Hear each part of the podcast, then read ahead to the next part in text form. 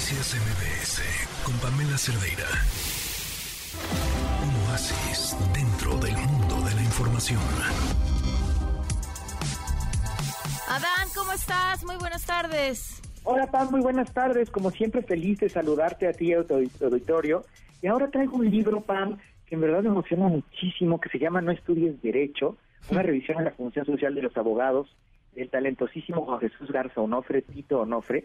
Fíjate que es muy interesante y se vuelve literatura, Pam, por eso lo, lo, he escogido, porque en un principio nos dice, no estudies Derecho y juega con esa acepción de no estudies algo de la manera como se dice, como debe de ser. Entonces, los capítulos van y tocan temas muy interesantes, como por ejemplo, eh, cualquiera puede ser abogado, ese es uno de los temas que toca, que dice él que eso es muy conservador, no en el sentido de que alguien que vote por partidos de derecha, sino porque todo el mundo te dice, oye, pues soy ingeniero, pero también soy abogado, como una especie de, es una forma de ser bastante complaciente con el mundo, ¿no? Y creo que eso ha aspirado, bueno, lo deja ver bien ahí Tito García Onofre, a la mediocridad en el propio género, ¿no? Por ejemplo, nadie pensaría eso si eres médico, ¿no? O sea, están en tu vida, en tus manos, la, la vida de los demás. En cambio, pareciera que el derecho es algo que es prescindible, ¿no? Incluso existe algunas cosas de los Simpsons. Eh, eh, García Nofre tiene esta cualidad de ser muy ligero, de irte explicando sus, sus, eh, sus ideas con ejemplos muy claros en donde los Simpsons imaginan la vida sin abogados como si fuera un paraíso, ¿no? Pareciera muchas veces que estorban en este mundo. Y él se pregunta para qué están y nos da datos muy interesantes, Pam, creo que además cualquiera de nosotros está relacionado con el derecho, ¿no? En el sentido tenemos amigos, familia, eh, que están allí y, eh, bueno, nos cuenta eh, todos los chistes que hay de sobre abogados, por qué son así, por qué hay esta... Eh, esta tensión hacia pensarlos como alguien tramposo, ¿no? Cuando en realidad tendría que ser lo contrario. Entonces, aquí nos dice cosas muy importantes como esa García Onofre. Además, eh, dice un capítulo que me gusta mucho, es cuervos, tiburones y plátanos, ¿no? Todas las cosas por las cuales no debes estudiar derecho, en el sentido él de que dice, no, no es que quiero que dejen de estudiar eh, o que plantee yo que se deje de estudiar eh, la ley o el derecho, sino simplemente que lo dejes de hacer como un parche, como una cosa se hace cuando no puedes hacer otra. Y te digo, los datos que nos dice es que en el Estado de México hay más escuelas de derecho que en Argentina nada más, ¿no?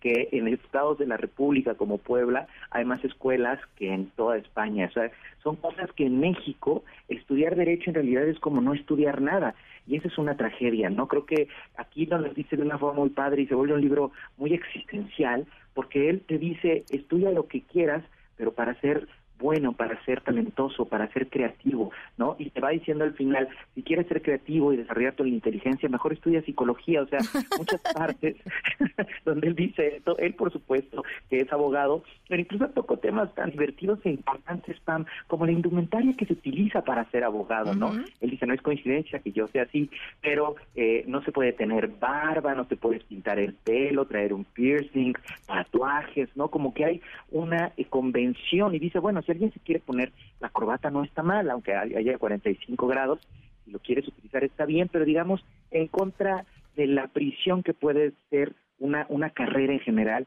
y en este caso el derecho. Entonces, creo que hace cosas muy importantes. De repente dice entre Cicerón y Cantinflas, ¿no? Que cuando alguien estudia derecho y ahí cita algo, por ejemplo, de la Suprema Corte, todo lo que dice tiene que ser incomprensible, porque si dice algo que se entiende, no está hablando como abogado. Sí, sí, coincido.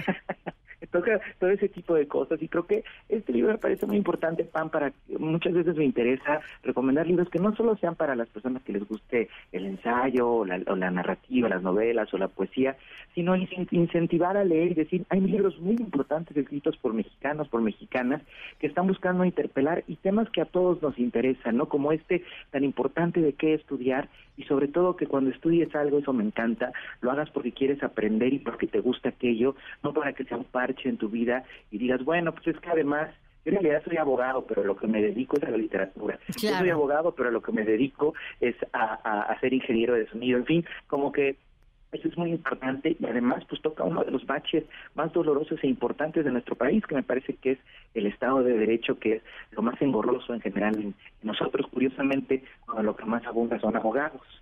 Fíjate que sí, además eh, eh, creo que esta percepción sobre lo que es ser un abogado formada por las series estadounidenses, muy distintas a lo que sucede en nuestra realidad, y esta otra parte que dices, Adán, que me parece clave, cómo eh, muchas personas estudian eh, una licenciatura, una ingeniería, un lo que sea, por, bueno, ya cumplí, ¿no?